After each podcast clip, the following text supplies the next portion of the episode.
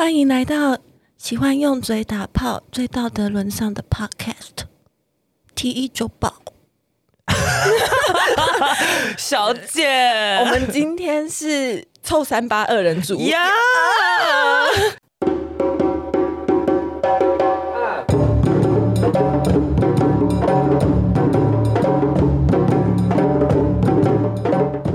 我们还买了酒店来录音室，真的是太好了。想当初我们一天到晚，你以前住我家附近的时候，我们都在酗酒。也那个是那个离婚前的事情啊哦，对，很久了。对，就嗯，也是我失恋的时候嘛。哦，对，那时候你失恋的时候，我们真的是喝爆。你应该要来上失恋自救手册，对不对？应该是可以上了。我觉得对，因为现在我们要交棒。哦哦，真的、哦。关于失恋的部分，天哪，我应该是我应该是怨念。我觉得你可以自己做一个常态性的，好像可以耶，可以。而且我们今天就是因为我很久没有进录音室自己录音，嗯，然后我们今天是特别应，应该是应你们之邀吧，应该不是，就是应我们之邀，真的，因为毕竟我们两个节目的观众重叠数应该算蛮大的，蛮大。我们下面那个那个建议收听的节目，我们都会出现在彼此的页面对对对，没错没错，我们一直都是竞品。呃，彼此的竞品有有有点像了，对，但是我们略胜一筹。好，在别人的节目里，应该对我，所以我不我不会做任何的评论。我跟你说，因为平常伦伦都会说我是臭三八，而且就会狂骂我，所以他今天来到我们节目，他现在很收敛。来，我们先干杯，我们先喝一下。嗨，大家好，我是伦伦。刚刚他没有介绍我，我今天真的很放松，我真的是跟我好姐妹录音。我们真是，其实是我们正式第一次只有我们的录音。我们常常都说什么要聊一些就是谈心时刻，但后来都没有录。对啊，我们每次都在喝酒的时候就说：“天哪，我们我们我们聊的时候，对，要么直播，要么就说 天哪，我觉得我们这段好适合录下来。”结果都没有录，因为后来两个人就醉倒了。对对对，而且也忘记那时候讲什么。对对对，就讲了很我们。我们常常在聊天的时候讲了非常多经典名句，你还记不记得？就是好像上周还上上上周的周末的半夜，应该就是上周。对，然后我打电话给你，半夜在四五点的时候，对，然后你还记得我们聊了什么吗？在聊说你很想谈恋爱，他就他就最近突然看了 BL 剧，然后他就迷上那里面的男主角之类的。我我觉得是因为我我后来我其实呃分手之后有经历过很痛苦的事情，但每个人都会嘛。嗯、那呃当你沉淀完之后，你可能会有一些状态，有些是你觉得你其实准备好再进入一段关系。那我其实之前的状态是。我觉得我现在把我的生活顾好就好了，然后我没有特别的内心的起伏，觉得我现在需要谈恋爱。他之前的状态就是臭三八，假装不在意谁啦，就心里面心里面没有人，就是我是独立的女强人。你给我闭嘴！我现在我现在眼里面只有工作，我没有爱情。爱情是什么？这样子？对对，好啦，有一点像这样子。但因为我也有在思考，说我到底有没有想要谈恋爱？可是那段时间，我觉得当然除了忙之外，再来就是。哦、呃，我觉得我好像要开始练习，不要让自己一直因为寂寞或是不想要一个人而去进入一段关系。嗯、对，可是就是我在想说，我到底可以撑多久？就我就看了那个 BL 剧，两个 BL 剧之后，看完我就啊，而且而且你知道，你之前不想谈恋爱，只有工作的时候，眼睛很没有灵魂呢，就没有在发亮。真的吗？我以为我哦，应该是说，我有跟你们讲有一些工作的事情，然后我觉得我做的很开心的时候，我会眼睛会发亮，可平常就没有发亮这样子。可是你那时候皮肤跟身材有在发亮，哦、跟脸蛋有在发亮，哦、因为他前一阵子就是健身健的很勤。哦，对啊，对对，可是就没有爱，那个是一个没有爱、没有就枯萎的光亮。他妈什么叫枯萎的光亮？就有点有点凋零这样。Oh my god，凋零还在撑着一口气这样。对，然后那天终于忍不住了哦。真的耶！真的那天，我刚才才跟他说，就是我们之间有个朋友饮水都泛到我这边来，明明就住很远，泛到我这边来，什么意思？对，那一天你打给我说饮水也有泛到我这边来，我跟你讲，那时候也我也喝了一些酒啊。对，然后他一打来就说：“臭女人在干嘛？”然后没有，你是说妓女？对，妓女。我就想说，嗯，喝醉了。我没有喝醉，就是微醺啦。哎，等下。我们还是要回到我们的访纲，oh, 我们要先让你自我介绍一下，你是何方神圣？Hello，大家好，我是伦伦，然后有上过售后不理，然后那时候的，这不会是一个 title 吧？我跟你说，我要让大家介知道我在 Podcast 界的话，我可能会先用这样开头，然后我的 Hashtag 就要做雷炮 Dyson，然后 Hashtag 女同志，Hashtag 臭三八，对，没有错，没错。那为什么叫伦伦？有什么刚烈姐妹花？好了，可以了，我没有想要特别提这个回忆。OK，好。好，嗯、好。然后呃，其实我觉得我自己这个绰号蛮有趣的，因为其实我的本名跟没有“伦”这个字。然后我的本我的本名其实那时候我念大学的时候，我们班有一个人名字跟我一模一样，嗯、就是姓氏跟名字一模一样。然后我们那一届考大学只考的时候，只有我们两个人同名同姓同字，然后我们进到同班。嗯、所以雪阳姐为了分辨我们，所以我们就有各自的绰号。对，然后 Okay. 对，然后我会叫伦伦，是因为我那个时候学长姐觉得我长得像星光三班的黄靖伦。哎，真的有点像哎，有像。好，谢谢大家。可是他现在变胖了。对，他变胖，不是我变胖。啊、对，嗯，你还是很很漂亮。没有错。然后我现在的工作就在彩虹平权大平台，然后担任基本上是做专门跟企业合作，然后还有演讲的统筹，然后还有参与像是 Podcast 跟 YouTube 的专案这样子。你一直都在 NGO 吗？嗯我的第一份工作不是 NGO，可是我后来都在 NGO。嗯，你第一份工作做什么？我第一份工作去选举。哦哦，就是。我们认识的那时候，OK，嗯，对，我在当一个候选人的助理，这样子，就像是那个穿着 Prada 的恶魔的 Emily 那样子。哦，他那时候真的很像，而且他做的很好，你就是很很成功的那个 Emily。对，就是比方说我们要进到一个地方，然后这这是一个黎明的活动这样子，然后因为没有见过那个 里长这样，然后我就我就过去，我就看了一下之后，然后我就跟那个候选人我就说几点钟方向那个人他叫什么什么名字，然后他是什么里长这样子，然后另外那个是谁谁谁这样，然后他说里长。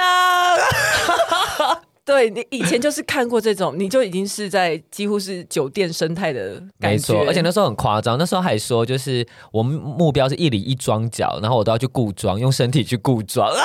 我跟你讲，那真的有发生过一件事情，就那时候就压力大，就很想要上。真的有，真的有身用身体去顾装，没有嘛？就是反反正就很有趣，就是其实那时候就是压力很大，就很想上床。现在就是老了，有点懒这样。反正那时候就是去跟一个人上床的时候，然后刚好就就是在我们的选举的里这样，嗯、然后就做完之后就跟他聊聊，我就说，哎，那你知道就是。就是什么时候要选举嘛？他说知道。我说哦，那有有一个候选人他也是同志哎，这样子，然后就跟他讲这样子，嗯、但我没有跟他说我在帮他工作，我就说哎，那有个选有一个候选人是同志，大家要不要支持的？他有他有投票权吗？有有有有有，你还有先确认这件事，很精明哎，很夸张，真的有认真在助选哎，没错没错。那你这一次来是为了什么？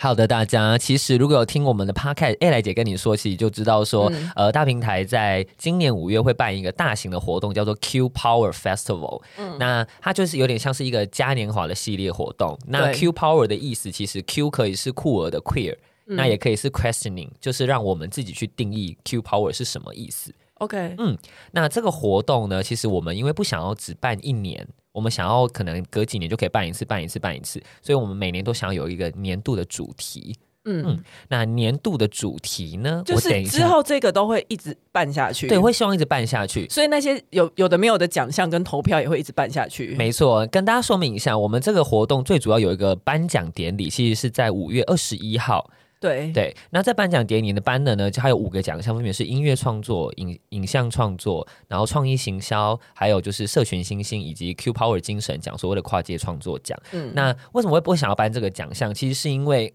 从我们呃以前到现在啊，我们成长经验中可能有一些同志的电影或同志的歌曲，可能在我们成长的时候有陪伴了我们，或是让那些非同温层的人进而去理解同志。比方说，近之前很有名嘛，《淑女养成记》啊，嗯、谁先爱上他的啊，或是柯在《淑女养成记》，你是说里面那个弟弟里面有同志角色？那个弟弟啊，他其实是很自然的有这样的呈现嘛，嗯嗯，就他有各种不同的故事，可是他就让同志成为像是一个日常一样。所以我们想要去鼓励这些创作者，也想要鼓励这些作品，希望未来其实可以有越来越多这样的创作。我未看先猜这个主题是你想的吗？你说你占的发想成分有没有很大？这个这一次活动的主题，主题还好，但是主题我推的成分很大。对，因为伦伦是一个非常喜欢音乐，然后也非常喜欢看剧，就是他真的是。对于艺文活动非常上心的一个男同志，非常少见，但也爱喝酒，迟到也是有。对，他讲八卦也会，也会，又会运动，对对对，又有内涵，对，对，都有，所以他。就我就想说，嗯，这个应该根本就是伦伦自己私心想要办的一个，没有 私心在推的一个主题，里面有一个其他的活动才是我私心想要办的。你是说跟一些跨界合作的吗？没错，因为其实有 Q Power Festival，你把它想象成嘉年华，就有很多很多的东西。对，有一个是颁奖典礼，然后在五月二十二一这两天，在信义的箱体，它会有市集。那市集的话，我们第一天晚上会播。的电影，户、oh! 外电影，星光电影院。嗯，oh. 然后第二天的话呢，会有把奈表演，嗯、表演完之后，因为是原住民嘛，然后还有原住民同志联盟会去谈原住民的生命经验，再来就会有彩虹歌单的 DJ 秀，再来就会转播颁奖典礼，然后就很整个 rundown 是你想的吧？啊、因为我是户外活动的 PM，完全私信那些什么把那个。私心，呃，私心，但最私心的 要来了，各位朋友，就除了这两个之外，其实我们还有，比方说像之前 Lori 有去我们的那个微风信义的柜位，它不是有三个呃募资商品嘛，就是有蜡烛嘛，然后有方巾，然后有徽章，嗯、这个还不是我私心哦，这个都这个这个东西大家还是可以现在可以去微风信义可以看，嗯，最重要的是呢，我们有跟十三间的酒吧串联推出，呃，四二一到五二一这段时间有期间限定的特调，那特调会是根据我们的活动主题，我们等下会讲活动主题是什么，对对对，去设计的。这完全是用那个伦伦肉身去跑吧的经验，就是精挑细选出来的十三个酒吧，没错。然后我觉得等下也可以再讲的是，里面其实有让我很感动的事情，还是我现在可以直接讲？你现在直接讲啊。好，里面有三间酒吧让我很印象深刻，嗯、然后有一间是呃。嗯，我们就先讲年度主题是什么？年度主题是自觉时刻。那我们等下再来解释它。嗯，那反正其中一个 bartender 就跟我说，他听了这个自觉时刻很有感，因为他其实一直以来都不知道他要做什么。OK，直到有一天他碰到了调酒，他就觉得说，哎、嗯欸，他就是要做这件事情，所以他去日本学了调酒，然后回来之后，他想要去实现他的理想跟信念，所以他去开了一间酒吧，然后去做这件事情。他想要把那个文化带进来，而且他的酒吧的宗旨就是。就是大家可以在这边去诉说你自己的故事，然后有另外一个，他是我们这次有跟一个 bar 合作，我觉得我就是我从来没有想过我可以跟他们合作，因为太厉害了。没错，他是连续五年夺得亚洲的前五十大的餐酒馆，叫做 Indulge，然后今年呢是夺得第六名。他们真的很厉害，他们一直以来其实都没有参加过这种合作的活动，联名的活动，因为他们不需要。然后我那时候就跟他们，因为人家已经就够红了，拜拜。嗯，真的，他不需要这样贴金。对，然后那时候我跟他们讲完之后，他们店长就说：“哦，好，我们加入。”然后我就很认真问他说：“说你确定吗？”他答应这么快？对，然后我就说：“呃，我我方便知道原因吗？”就是对，然后他就说：“其实他们。”一直以来都有一些客人是同志，可能就心照不宣这样，然后所以有两个很固定会来的客人。嗯、有一天他们来了之后呢，他们没有想点酒单上的酒，他们就说：“哎、欸，他们可不可以要两杯特调这样子？”后来问才发才知道，他们就直接跟那个 bar 说：“哦，因为他们今天结婚。”然后、啊、对，然后所有的 bar 的人都很开心，就送了很多酒给他们这样。然后就是那时候店长跟我说，哦、他们觉得其实。客人会愿意讲自己的事情，是因为他们信任酒吧，真的是要很信任，因为不然平白无故，你今天去一个吧，哪会跟别人说什么？应该是常客，真的很常去，然后又是他们喜欢的吧。然后那一天结婚，以我一个结过婚的人心情来说啊，就是那一天你就会很想在一个特别的地方举行一些仪式。没错，然后，然后，所以那个店长就说，其实他们这个时刻其实选择了来到 Indulge。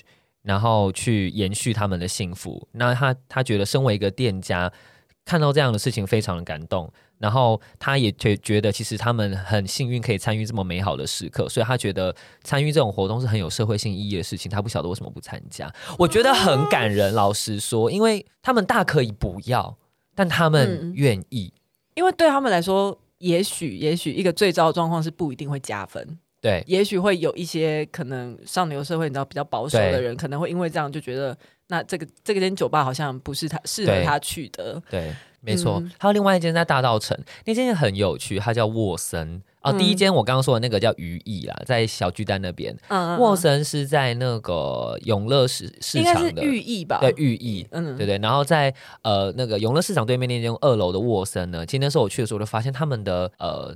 他们每个人穿的围裙上面都有别彩虹的徽章，哦、然后我就问他们说：“哎对，为什么你们会想要别彩虹的徽章？”这样，然后我记得那时候他们的老板就是一对 couple 这样子，他们就说他们在公投的期间就有听到说，就是希望就是大家可以自主的别上彩虹徽章。然后他们觉得，其实在，在如果在店里别上彩虹徽章的话，可以让就是，因为他们不知道谁 LGBT 族群会不会来嘛，那可以让 LGBTQ 族群来了之后，觉得这里是可以感到安全的。然后我就觉得，哦，就是，而且因为他们也分享了很多他们去理解这个族群的经验啊等等，他们那时候也立立了毒誓，就是同志没有办法结婚，他们不结婚。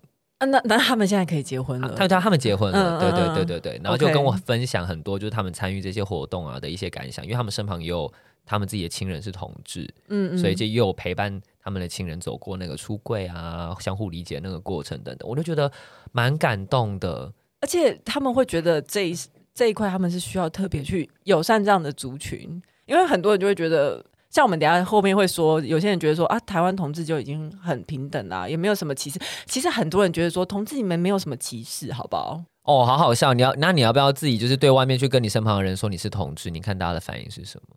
臭婆，刚才臭婆娘的那个嘴脸立刻出来，马上出来啊！不是欠骂吗？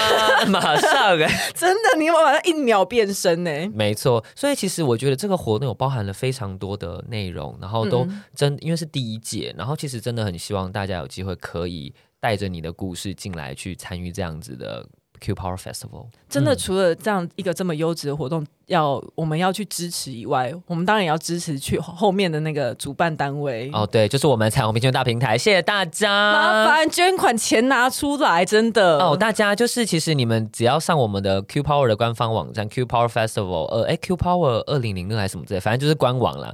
你只要找 Q Power Festival 就会有。是有在那个主办。I'm too busy, girl。来来来，Q Power 二零零二点 Equal Love 点 T W。对.我刚刚没有讲错。那反正呃，你点进去之后，你可以看到那个募资的页面，它其实就会展，它就会看到的是，其实你只要认同这个理念，你捐款多少钱就可以获得相对应的募资品，嗯，which is Lori 那个时候有 PO 的限动那些募资品，其实非常的精致。嗯，而且他们现场，因为我那时候去微风信义微风的柜位看的时候，他们现场还有摆一个非常厉害的东西，叫做他们的工作报告，过去一年的工作报告，哦、来说看看婚姻呃不 彩虹平权大平台过去一年做了什么事情，要让我们这样捐款支持。Oh my god，我们真的是。干什么？包 山包海，包山包海包世界，真的。其实我们一直以来在做的是法案的推动，因为像其之前一六到一九年，嗯，我们的前身是婚姻民选大平台，主要就是推动推动同婚通过的主要的团体嘛。对对对。那同婚通过之后，我们其实也知道它是专法，所以有很多不足的地方需要去倡议，比方说跨国同婚、同志的共同收养、人工生殖等等的。所以我们现在其实比较多是因为呃，应该说这几个议题里面，我因为我们像伴侣盟，它是主要负责跨国同婚，那我们其实也会去协助。那我们这边主力就会是推同志的共同收养，所以我们这一两年来一直在推这个法案，所以大家看不到的地方就会是我们很常去立法院找立委。那你今天有没有很高兴？今天初审过了哦，对啊，嗯，对，真的，因为这也是熬了很久，对对。那、okay. 呃，应该说我，我我当然可以理解，其实很多人结婚是对他们来说，呃，可能是生命中需要的一个选项。那孩子可能不一定。对，可是其实我觉得我们非营利组织能做的，就是希望让这个社会的每个人都可以好好的生活嘛。应该是说有选择的可能。对，我们每个人都可以有选择的可能。如果你今天想收养，你也可以收养小孩；嗯、你想结婚，你也可以结婚，这样子。嗯、那除了这个之外，其实我们也知道，呃，职场上的友善不友善也很重要，因为我们人就是一天哦，三分之二时间都在职场，真的，真的。对，所以其实职场也是我们现在很努力的一个。范围，然后也想要慢慢的去推动到本土企业。可是因为我觉得本土企业相对来说，因为中小企业比较多，所以不太会有那种大型的政策，像国外的那种外国企业。嗯，所以它会需要很多的破口，嗯，跟一些空间跟时间的酝酿，嗯，以及去推广。而且我觉得印象最深刻是你们还有做就是同志。呃，候选人就是支持比较多同志候选人出来，就是现身政治这一块。嗯。对，因为其实、嗯、呃，我们觉得啦，应该要有代表同志的声音。我们有友善的。政治人物很好，但是我们也希望有同志的出柜的政治人物，或者是你自己是同志，你可以进到政治体系里面，你担任这些政治人物的幕僚。对，其实你们在呃拟法案或是在谈一些政策的时候，其实可以把这个多元性别的观点融入到你们的政策里面。嗯，其实这个很重要。嗯、对，因为其实国外也都是这样慢慢慢慢推动起来的，所以我们其实也有在做的是，如果你对于参政有兴趣的话，我们会有做一系列的培训的营队。而且你们也很常在国际上为呃台湾的同志发声哦，哦，对啊，就是这是最常看到的哦，对，嗯、所以像其实因为他们英文能力都很好，哎，其实我还好，现在 所以其实像我们去国外，我们就会讲说，哦，现在台湾的状态是什么？然后因为我们每年都有做民调，也会看到台湾的对于同志的友善程度其实是有逐步的在提高的。然后就要讲台湾的现况，然后我们有什么地方需要再努力，然后也想看看说国外有没有什么地方是我们可以借鉴的。那如果对于亚洲的其他国家，毕竟我们是亚洲第一个透过同婚的国家嘛，嗯，所以其实呃，其他国家也会来询问我们说，哎，那我们的经验是什么？然后有没有哪些东西，什么什么跟反反方的攻防啊的一些经验啊，然后我们就会交流，这样就是把台湾经验带到国际，嗯、也把国际的经验引进台湾，没错没错，进行交流。那为什么这一次活动会特别想要强调自觉时刻？第一届第一届为什么要讲自觉时刻？我觉得自觉时刻是一切的开端。哦、oh，嗯嗯嗯，那自觉时刻的英文叫 Wake Up Punch。那其实这个呃这个主题的起心动念是来自于去年，去年我们不是五月算升三级嘛？我们是五到八月多都待在家里，有够可怜。而且我记得你们那时候也是五月要办活动，对，然后就改成线上，因为我们那时候好像也有帮忙宣传，没错，宣传要死要活，真的呢，因为那时候好像是，而且是什么？大办夜市还是什么摊，就是有邀集了很多摊商，是一个实体的大活动。没错，没错。结果升三级，整个就是居居直接转线上。哎、欸，你们其实应该是在三级之前就已经转线上了。呃，那个时候就是疫情要开始往上爬，然后你们就已经。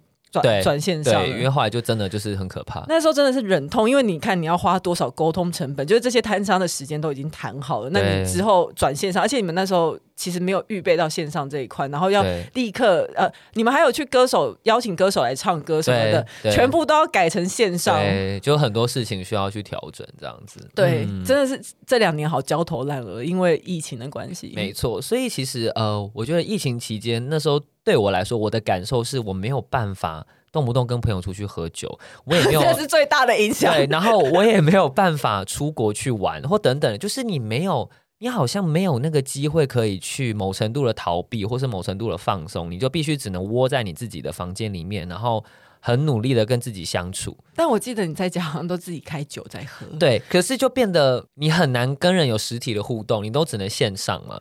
然后、嗯、我记得我们那时候有一次线上喝酒，对，可是你我觉得那感觉还是不太一样，不太一样，对，所以有好多的时间你就是只能在你自己熟悉的那个那个几平的空间里面，然后你要自我的。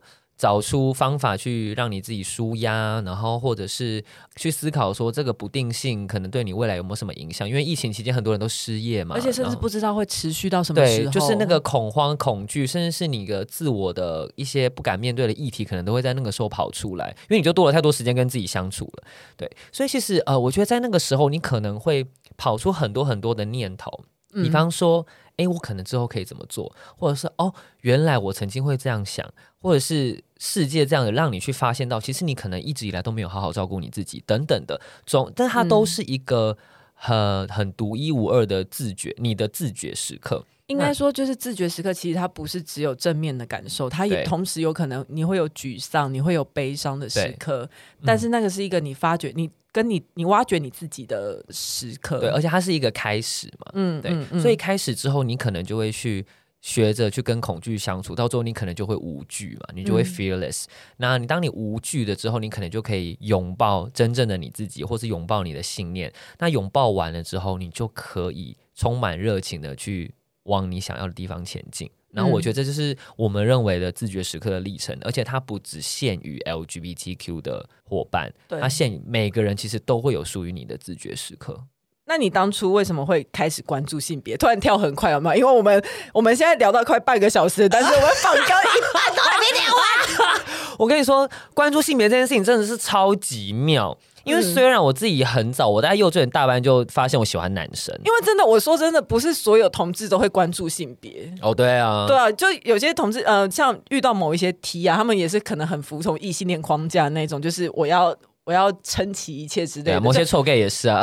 啊，那就不好说。你们 gay 的事情，你们自己解决。对对对，没关系，T 就你说，gay 就我说。对对对对，女同志的话也是会有这种事，就是大家不要再觉得说，哦，同志都一定很支持什么同志平权之类的。没有，我没有，性别议题没有太多美眉嘎嘎。嗯，我而且我觉得其实，呃，那是一个理想，就是我们觉得你身为一个性少数，你应该因为你的成长经验比较跟人一般异性恋不一样，所以你应该有。被比别人有更多的机会可以去理解多元的族群，甚至是性别这个议题。But no，那是应该对，But no，那个是刻板印象，真的对。他是个死样子，他就是这个死样子，他不会自省，嗯、他就是不会自省。可是老实说，我觉得用这样的标准去看待性少数，其实是对性少数有点太严格了，是有点严格了。所以，我我们要放下这个这个期待。对，所以其实我不会这样子去看性少数应该要这么做。嗯，嗯，那我其实啊，我其实大一的时候交了初恋，然后我的初恋他是一个会去走游行的人，然后其实那时候我会跟他吵架，哎。现在回想起来，是因为我那时候还没有办法那么的骄傲的去跟别人说我是同志，所以其实那时候他去参加游行的时候，我就跟他说，而且加上我也对游行不了解，我就觉得那就是一堆同志去，然后感觉好像对方很容易被抢走或等等的，就是你知道，就是你没有参加过游行的人，你可有些人会有这样的认知嘛，对不对？就觉得现场可能会有很多你你伴侣的菜，对啊，很可怕，然后动不动挑菜大会，对对对对，嗯，所以我就跟他吵架，我就问他说，为什么我们不能够？为什么一定要去游行？为什，么不能安身立命？我们就是过好自己的小日子就好了。对，然后就是你看到我以前是这样，然后我现在竟然在做倡议，超夸张，真的。然后还去演讲，然后还站在那种宣传车上面，还叫最大声，没错，还变变装皇后，为了表演节目。哎，小姐，你怎么可以把我的料全部都挖完？哦，太了解你了，哎，真的哎，真的真的。而且后来其实是呃，因为我我大学念社工系，北大社工，然后我们其实要实习嘛。然后实习就要选单位，那时候我就是选了一个单位，然后后来没有上，我就想说要怎么办，我就看到我一个好朋友他选了同志咨询热线，就同志机构嘛，然后我就想说，嗯，同志机构哦，哦，还还是要去看看，然后我就填了，因为那时候我就就是有交了第二个男朋友，然后后来就感觉好像状态比较 OK，所以会去参加游行的是第一个初恋，哦哦，OK，对，然后。后来我就填了热线，误打误撞就进去了，然后就开始了非常非常多的学习。比方说，其实那时候进去之后，因为要演讲嘛，他们就说：“哎，你们大家知道同志 A B C 吗？就他们的一个演讲的架构。”我就想说 A B C 什么，我就听他们讲。然后那时候就会讲什么是 LGBT。那时候那是我第一次听到 LGBT。OK，然后我都不知道那是什么。嗯，然后讲了几年前的事情啊，十十，哎，我想想，哦，十五吗？没有吧？十一。哦、oh，OK，嗯，然后那时候他们就介绍嘛，男同性恋、女同性恋、双性恋、跨性别嘛，我就默默的去学这个知知识，然后开始慢慢的去讲，慢慢的去理解，然后也因为跟他们相处，会开始去思考自己的一些呃被异性恋框架绑架的状态，比方说，比方说像我以前也会觉得说啊，就是好像女同志就只有踢婆啊。嗯嗯嗯，啊，男同志就是一号零号啊，零号就是要被照顾啊，一号就是要照顾人啊，嗯哦，然后或者是说会觉得说，哎，为什么？就像我以前对于 HIV 也会有很多的害怕哦，真的吗？对，就是就是，你就想，我就如果撇开性倾向，我那时候就是一个一般人，然后呃，我可能有看过一些 BL 剧，我可能有对于感情的一些幻想。可是其实理想跟现实有一些差距嘛，然后这社会上有很多议题，其实你真的没有机会去理解，你就真的不知道。所以我其实也是进到热线之后开始去了解所谓的什么 LGBTQ 嘛，所以然后跨性别，然后跨性别的状态是什么，然后他们有分，他们可能有很多种不同的样貌嘛，然后再来才会了解到 HIV 是什么，然后可能。因为我们也有跟父母工作，所以会了解，就是身为同志的爸爸妈妈他们的立场想法是什么。反正就是好多好多东西，我都是进去之后，甚至是性权。哎，说真的，比方说，我都我都不会觉得说一定要，就是那时候我会觉得说，为什么要大方的谈性？就是性这件事情，就是不能这样子啊。对对对，可后来就觉得，其实那那就是一个被压抑的状态嘛。那因为同志同志人权也等于性权嘛。因为其实整个社会对于同志最污名的就是性嘛。嗯，对，对，就是我有都全部都是进去之后才开始了解，所以我以前也是一个这些事情不干我的事的人啊。说真的，以前台北大学没有在教这些吗？没有啊，怎么会教啊？可是你们是社工系哎，社工系有有性别的选修啦，可能那都是大四吧，大三大四的事情了。所以你以前其实不是在学校学到，你是实习的时候才学到。没错，没错，没错。OK，那因为如果像是会关注社会议题的人，因为我觉得性别议题也算是一个公共议题嘛。对，那。如果像是一个会关注公共议题的人，其实他会关注议题就很多，说不定你也你也反核，说不定你也有其他的议题。嗯，可是为什么你偏偏在毕业之后是选择投身到性别的领域？哦，这件事情很妙哎，我觉得一部分是因为我对于这个领域相关的知识有部分有部分的掌握。跟熟悉，嗯，然后他又跟自己的生命间有关，因为我曾经思考过我要不要去一般公司工作，然后或者是我是不是我其实蛮适合当业务的，老实说。可是你念的社工系耶？对，就是呃，我觉得社工系其实它就是你带着对人的理解，你进到任何领域其实都 OK，因为每个行业都很需要沟通跟理解。那呃，那时候我后来没有选择，比方说业务、一般企业或者是等等的，最主要的原因其实是我觉得我必须要做让我打从心里感动跟认同的事情。所以同志对，真的就就就对对 对，所以就像比方说，如果我要去卖一个商品，我要当业务，我觉得那个商品一定是要我非常认同的东西，不然我没有办法为了业绩去做这件事情。嗯嗯嗯，嗯，非常哦。而且我觉得这件事情也可以讲到我另外一个自觉时刻。我一直以来啊，嗯、人家问我说，你为什么要做这个工作，或什么之类，我都会说哦，因为而且爸妈应该会觉得你在非营利组织应该很 对。我出团，我跟我爸妈讲过一句话，我都说你们曾经跟我说，就是我们虽然就是是少数，就是我是少数，然后可是我们可以做对的事情。那我觉得我现在做的事情是对的事情，我也觉得它很有意义，所以我希望你们可以支持我。嗯然后我爸妈后来就没有说什么，嗯、甚至是后来还发生一件事，哎，就是那时候我曾经有一个暧昧对象，他就跟我那时候同婚还没通过的时候，他就跟我说，我就是要当一个既得利益者，我不会上街去争取婚姻平权，我也不会去走游行，我就是要等你们就是争取完通过之后，我就可以去结婚这样。然后我整个就是吓傻，我就直接当场打给我妈，我说你等我一下，我就我就走去旁边，我打给我妈，我直接爆哭，我就跟我妈说，我说我。我这辈子从来没有遇到一个人可以理直气壮的跟我说，我就是要当既得利益者，毫不掩饰的。然后我整个就是气。那个时候暧昧多久？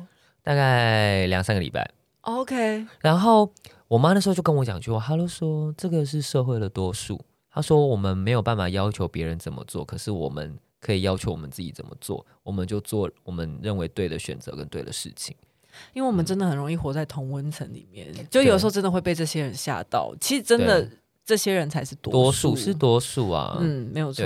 所以我后来就真的觉得，好好啦，那就那就这样吧，我们就做我们认为对的事情。然后我觉得这也是我的某程度的 wake up punch。嗯，对，就是这样子的人对我讲的这种话。哎，那讲完之后你，你你说什么？就是你跟你妈讲完电话以后，你回去说什么？我后来就跟他说，我觉得我没有办法继续跟你相处下去。你说当天就讲，当下就讲，对。那他有傻眼吗？有啊，他说我们我们性明明很合啊，为什么不行？对，我都说我觉得我跟你的观念差太多了，我我没有办法。他有社经地位很高吗？也还好啊，就隔了几年之后，也在游行看到他，我看到他，我他看到他，还跟他说，我说，哎嗨，你快来走游行哦！天哪！然后他有说说，他很尴尬吗？他就说，呃，就跟朋友一起来。我说，哦，很好啊，真的是唧唧歪歪耶，歪染色体，歪染色体真的有缺陷，歪歪染歪染色体的那个不良率真的很高，很高。嗯，那像你。投身到那个性别领域之后，你有没有觉得，就是你接触，就一开始接触性别的议题之后，嗯、接触越来越多，你有没有经过一些？其实这是我最近的困扰啦，嗯、就是你有没有经过一些觉得你一直在自我审查自己有没有性别正确的那个时刻？你要不要先说说看你的状况啊？我的状况就是，我甚至有时候在骂脏话，我都会有点不自在，或者是呃，我可以理解。就是，其实我们就是朋友之间，我们会说，像你打电话来就会说“妓女”这样子，然后就会，呃，我当然是觉得很好笑，就是那个是很亲，其实对我们来说很亲密。可是，一方面我就想说，这说出去能听吗？我对一般人我不会这样、欸，哎，就是、呃、就是我我只会对好朋友，然后他可能理解这个状态，因为其实包含我连对你对对对一些好姐妹要喊妓女的时候，我就会稍微卡了一下。或者是比方说我们骂、嗯、我们会骂靠北，可是比方说我们很常骂的那个干干你叉什么之类的那个有没有？嗯，那个我其实有些时候我也会突然的卡一下，我就觉得呃，我好像不能够这样讲。嗯，对，然后就是会觉得说，因为呃有一些比较你知道。性别正确人就会觉得说，就算你在私领域里面，你遇到这些对性别有不正确的发言的时候，你都应该要勇敢发声，因为这个每一次都是为了性别平权而呃争取权益的一个机会，就是这是一个机会教育，你应该要勇敢的说出来。可是我就觉得说，说真的，有时候我没有那么想要 fight。嗯，我可以理解，因为就像有些时候我跟我的姐妹们，我们就会说，我们刚刚那是九格，对九格。快来给我讲出来，臭三八！我想说那边很难剪掉，所以应该就是要跟大家说，但是九格不是卡词哦。我跟你说，我之前有过，你害我忘记我要讲什么了啦。哦，我会跟我的姐妹们说，我们今天就是放下我们的矜持，我们就是乱讲政治不正确的话，因为我们平常政治就会太久。应该说，我觉得跟大家互动的时候，政治正呃没有所谓的。政治正确，嗯，就是对我来说的理解是，如果这些话会伤到人，那他本来就不应该说。可是如果这是互称的时候，那个可能还好。的原因是我们无法接受一般异性恋对我们骂臭 gay，可是我们姐妹们自己说臭 gay，这还好吧？嗯，对，你也不能说这样就是一个没有性别平权吧？所以我觉得那个框架其实非常的难。你用一个在私领域说这样的话，就是没有性别平权这件事情去把它框住，就是每个、嗯、每个状态都太多元了。那你曾经审查自己到什么程度？就是我说任何话的时候，我脑中都会先闪过，可不可以说啊？到现在也还是会啊。嗯、然后我后来逐渐习惯这件事情。然后我习惯的原因是，我觉得如果有一些话没有说，就是会让一些人不会受伤害，那我其实可以不用说。对，嗯、但是有些时候我会有有意识的是，我会发现到其实我就是故意要说一些东西的，对，或者是比方说我们在讲话的时候，我可能就会跟你说，我要讲一句超级政治不正确的话喽，然后就会开始就会讲这样子，就可能会有一个这样的预告。嗯、可是我觉得这会需要很长时间的调试，因为我有段时间也非常的矫枉过正。大概有多久？这段时间我在想，我这个阶段会多久啊？我觉得每个人蛮不一样的。像我的话，因为一直在性别领域太久，所以我那时候。啊，自我审查，然后很很对，你应该很严重吧？两年吧，两两两年蛮久的诶。对啊，嗯，然后你就会一直去审查自己，而且也会审查别人哦。哦，那个，嗯，我会尽量不要审查别人，就是因为我觉得每一个人的教育跟文化背景都不太一样，我会尽量不要审查别人，但是太过机掰的，就是很有攻击性、仇恨的。有一些我会视情况，比方说有些人在聊天的时候讲到女女 T 女 T，然后我觉得我可能有些时候我就会说，我就说哎呦什么女 T，人家的女的嘛，难道有男男 gay 男领吗？你说 你说售后不理吗？啊，不是，我纠正的不是他们，因为我身旁有很多人，他们其实都会讲到女 T，可是我觉得他就是因为我以前也讲女 T，嗯，我曾经有被。T 的朋友聊过这件事情，他都说我们 T 就是 T 啊，没有不用要加一个女，就像老板为什么一定要加一个女老板？为什么老板感觉好像就是男性、嗯、一样一样的意思？然后我觉得他会需要时间去消化、理解、练习，转变成自己的东西，所以我就会看情况去讲这件事情。那你会去怎么看待说？嗯、因为其实台湾的性别运动算是比其他亚洲的国家算发展的比较早，嗯，可以这样讲吗？呃，发展比较蓬勃吧。哦，好，发发展比较蓬勃。那走到现在，嗯、很多很多异性恋会觉得说，我真的不知道你们这些同性恋在 还给还给我开始在抠脸。就是他会觉得说，我不真的不知道你们这些台湾的同性恋在吵什么。你知道，像在新加坡，如果同性恋要鞭刑吗？你们已经够幸福，你们到底在吵什么啊？你们都可以结婚了，我们都已经是亚洲第一个可以结婚的国家了，你们到底现在还要吵什么？但这件事情很有趣啊，就是你为什么只会往差的地方比？你没有看我们自己不足的地方，这就很像是你为什么要拿别的国家的人的痛苦来去让自己。去讲说，其实你们已经很好了。这就像什么？其实我一直以来很反对一件事情，就是每次你可能东西没有吃完什么之类，就有人会说，你看非洲难民很辛苦，都没有东西吃什么之类的。然后你这样吗，你要洗衣服。我觉得这这一句话的重点应该是你需要洗衣服，因为其实我们可以在这里。嗯、呃，有这些好吃的东西吃，其实是很需要感恩的事情。嗯、我觉得不应该去讲说，你看非洲难民很辛苦，他们都没有东西吃。他当然有一部分的刻板印象，有一部分事实。可是我们等于是拿别人的痛苦来告诉我们说，哦，所以我们要惜福，它就是一个阶级呀、啊。好，那我就再讲一个，然后他们接下来就会说，你要跟那些北欧的国家比哦，可是。我们就是风土民情不一样啊。那那，那如果这样的话，那你为什么要拿你的 GDP 跟别的国家的比啊？我们风土民情不一样啊，我们文化背景不一样啊。我们就是我们要慢慢的来啊之类的。你要跟哪边说？呃，你要从哪个立场去跟人家讨论这件事情？以生气的立场还是好好讲的立场？我觉得你先讲好好讲的，我们再来讲生气的。好好讲的立场，呃，我可能就会是说，可是其实呃，同志社群一直以来长期被这个社会扣了很多分，很多人都觉得语言跟权利这件事情其实没有差太多，可是那是因为他你们并没有在我们的经验里面长大，你们时间到了可以结婚，我们时间到了要先烦恼的是爸妈出，我跟爸妈出柜会不会把我们赶出家门？嗯。异性恋从来不会有一个柜子是你出了之后你要担心别人对你的眼光，比较少，对，顶多未婚怀孕吧，对，差不多，嗯，对。那如你能，那你有办法想象是，如果你有个秘密，你只要一说出来，全部人都对对你改观的时候，然后在这个状态下，又有人跟你说你是现在的生活已经很好，你为什么还要争很多？你已经可以结婚了，你为什么还要争这么多的时候？可是其实。异性恋已经可以结婚好多年了，我们才近近几年来才有这个选择的时候，请问一下，就是你怎么可以这样子讲话？那时候我记得欣姐曾经有讲过类似的东西，就是大家都没有看到的是这个社会以以往帮同志扣了多少分，嗯，现在同志可能才拿到他应该有的一点点东西的时候，就要被说你已经有很多了，你还为什么还要更多？嗯那生气的说法是臭三八，说你没同理心 就是没同理心，没脑袋就是没脑袋，那边给我靠北靠不直接靠安小啊！哎、欸，可是我必须说，很多同志也这么觉得，不是只有异性恋会这样觉得。我是说真的，那那是你去死吧，你就是去死，你就会找不到对象，就祝你找不到对象。没有，你不止找不到对象。你会死在路边，不要这个样子，我就是要这个样子。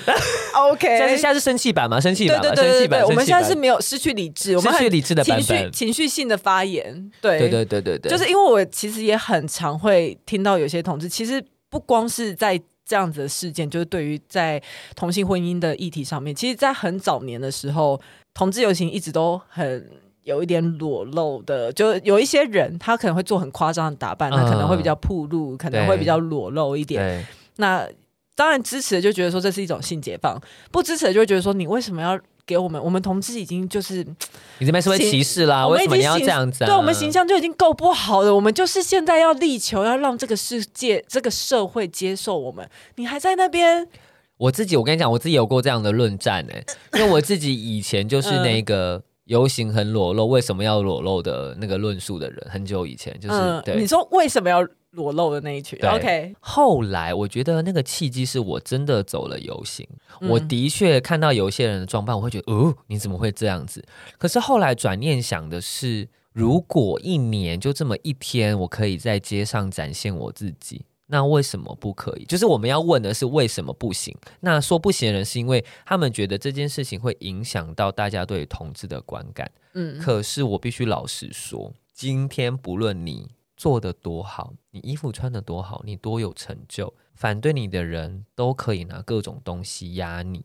这是真的。所以你表现的再好都没有用。就是就是所谓的，好像我吃好做好，考试考好怎么样就可以怎么样，但其实并没有。嗯，所以，我们我觉得我们必须要看见的，其实是这个社会对于性少数的不理解，他都会找你各种的洞钻，即便你没有洞，他就会硬拿一个针插一个洞，然后说你就是有问题。所以要改变的不应该是这些人，嗯、不不应该是这些统治，而是我们要怎么样让这些人插见缝插针的事情变少。对，因为毕竟。大家都同类嘛，啊，人家穿这样是有爱到你吗？我讲老实话，有爱到你吗？你就觉得他们这样就是怎么样？啊、我有听过一个说法是说，可是小孩子这样看到很不好，爸妈要教啊。哦，真的，他们都不会教，然后就要交给社会的大众去教。那小孩看到不好，为什么？你知道近几年就是。青少年的得性病的的那个的几率是，应该说，现在得性病的那个趴数越来越高，哎，就自己，因为最近在两那个两公约审查嘛，嗯，趴数越来越高，为什么呢？因为学校都不敢教正确的认识性，然后很多人觉得说，哦，这样的时候，呃，同学就会尝试，就会干嘛干嘛，可是你越不教，嗯、他们就越没有正确的观念去理解、去防范嘛，那就一样的意思啊，你没有从小让他们用正向的角度去看待的时候，那不就？就很可怕吗？嗯、国外我我那时候去纽约参加游行的时候，他们那时候的游行是封了好几个像是地铁的 block，然后就一大区就是有市集，嗯、然后爸爸妈妈都会带小孩，然后里面就很多人就只有裸上身，然后在那边扭动干嘛呢？然后爸妈也不觉得怎么样啊。对，但嗯，小孩小孩怎么了吗？小孩，所以我我觉得其实是小孩的观念不是说我限制他看到什么，而是他一定有机会去看到各种的东西。我们有没有办法可以好好的跟他讨论这些事情？那你有灰心的事情吗？在你的倡议的生涯里面，有啊、欸，让我先让我喝，我们先让我们干个杯，喝个酒。啊、到尾声，到尾声了。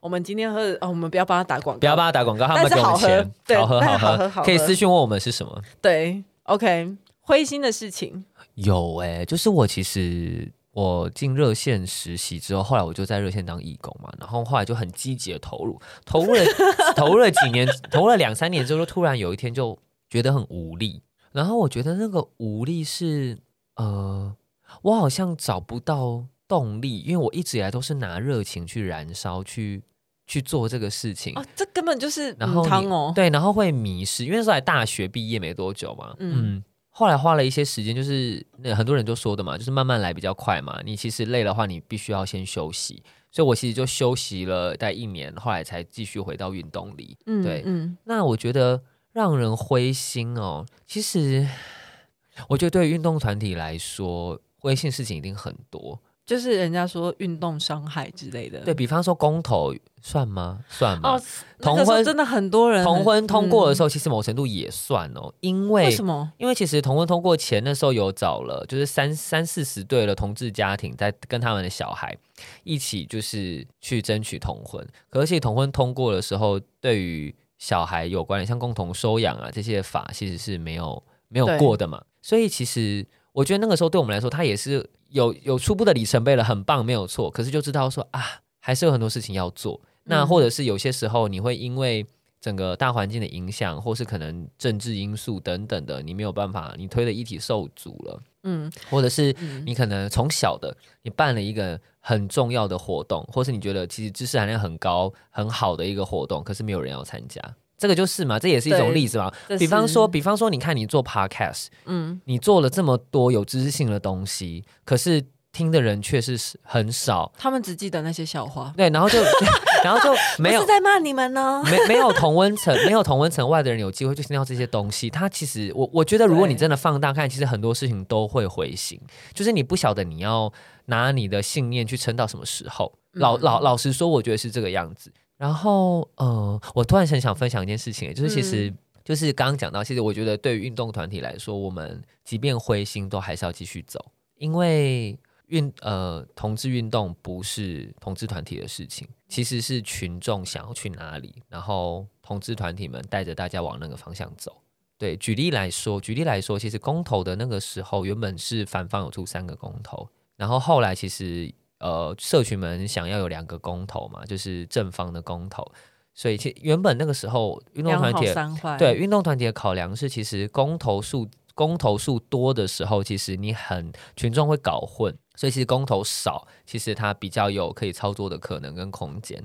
可是因为群众觉得。群众的动能想要我们自己也冲出一个数字，让他们告诉他们，告诉这个社会说，其实我们也有那个能量。嗯，所以其实后来团体们就决定要往这个方向嘛。它其实就是一个例子。然后呃，很多人都会问说，所谓的运动伤害啊，我一直以为我没有运动伤害，我一直以为到什么时候以前你觉得你没有运动伤害？到去年公投。OK，因为其实二零一八年公投完的时候，我们还是要带着大家往下嘛。很多人状况很差嘛，然后我们就知道说我们不可以倒下。那个时候很多啊，传出很多同志，对，我有朋友也自杀，自杀的事件。嗯、那时候。而且很多人还会说那是假消息，要是说你是你说话是谁啊？到底是谁？到底是谁自杀？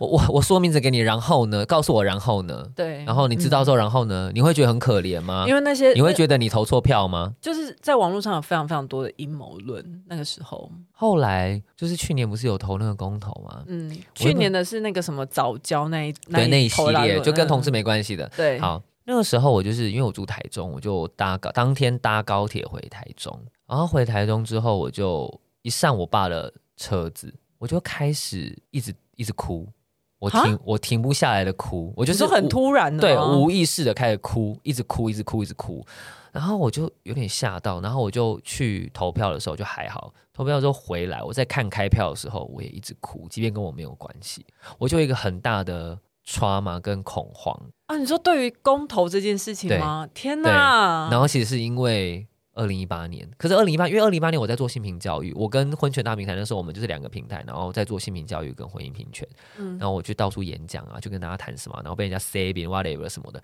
然后可是公投结果，其实那个时候公投结果两两三周前我们就已经知道会这个样子，因为那时候我没有做民调，哦、民调在反方的电视广告出来前都是五五波，可是反方的的那个这那个广告一出来之后，马上变成。六三，然后我们知道结果，我们也不可能跟大家讲嘛，就是、嗯、对，因为那个时候你需要维持那个动对对，嗯，然后所以就是看到结果之后，你会觉得啊不意外，可是还是会觉得啊，就是怎么会这样子，嗯、然后就带着那个还没有处理好的伤嘛，然后又知道身旁很多人出了什么事情，然后很难过等等的，然后你就要克制那个情绪，然后往前，可是他就无预警的，就是在另外一次的公投。炸掉。我有几个同事跟我一样，我那时候就是因为这样，我就打给我其中一个同事，我就跟他说：“我说你今天还好吗？”然后我一个同事跟我说他没有办法出门，我就说我今天一直无意识的哭，我说我。我我我觉得我就是好难过，就是天哪，在讲到很想哭。我说我，我现在也很想哭。我就说我难过到我，我不知道你们承受这些，我觉得我难过到停不下来这件事情。嗯、对对对对对，我我我觉得不能说运动团体多伟大，其实我不觉得我们很伟大。然后，可是我觉得在那个位置上有太多的事情，就是你会有很多的无奈，你有很多的不能说，然后你有很多的必须做，然后这件事情全部加在一起的时候，就是。你会需要很强大的心脏，然后还需要去自商。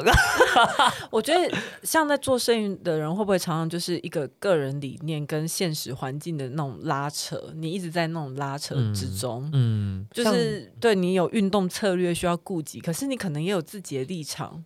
我觉得像在谈性平教育的时候，我自己就有做了一些取舍，因为其实性平教育的内容很广。可是我为了要让大众理解这件事情，所以那时候采取的策略就是让每个孩子都能自在的从在校园中长大。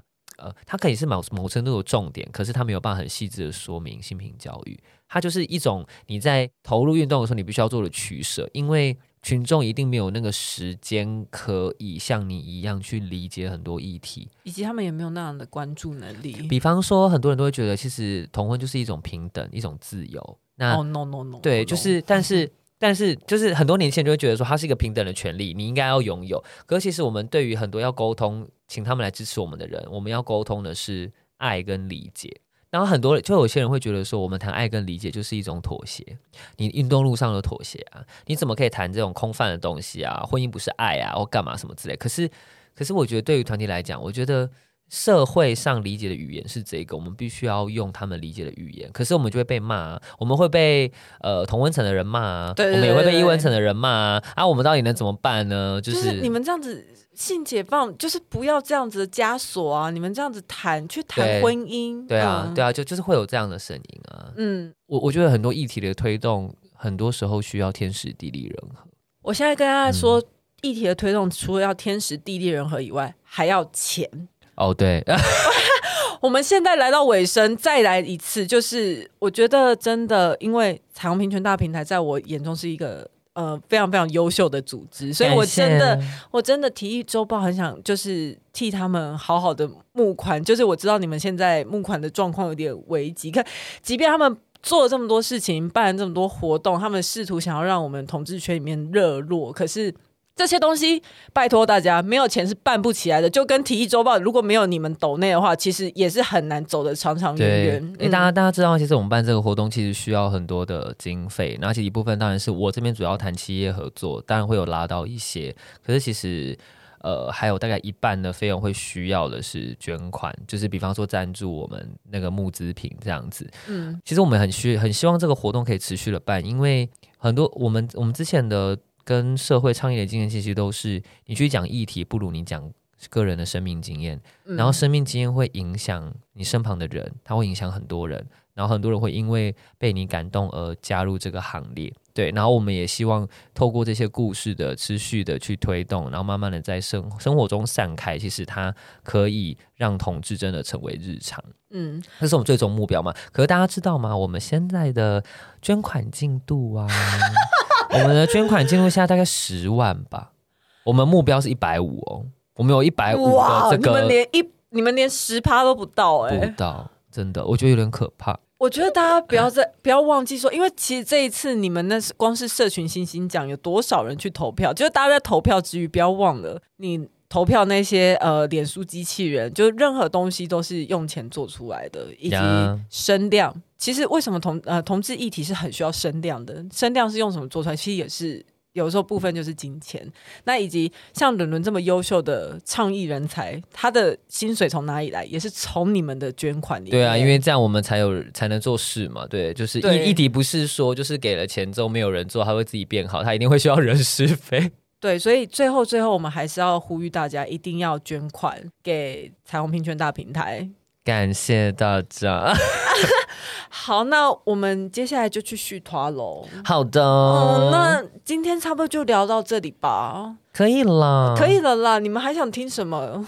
应该也没有了。我觉得应该要祝福我跟 Lori 都可以拥有，就是我们心目中的关系，不能说是理想，而是我们都可以找到一个可以互相彼此善待，然后也可以好好生活的人。那就好了，谢谢大家喽！谢谢大家。那要记得捐钱哦，除了参加活动还要捐钱。对呀，记得五月二十、二十一号可以到信义香堤广场，你会看到我，我在舞台那边。对，他会很忙碌。对，你会看到我，然后我在这边主持说：“Hello，大家好，欢迎来到 Q Power Festival。”我觉得我会在那边一直讲话。对，那如果大家心有余力的话，就帮他介绍一下对象，也可以跟我打招呼啦，跟我说：“哎，我是听是，我是听那个体育周报来的。”刚刚是要不小心口误说成是后不理。呃，对不起啊。好了，大家拜拜，拜拜。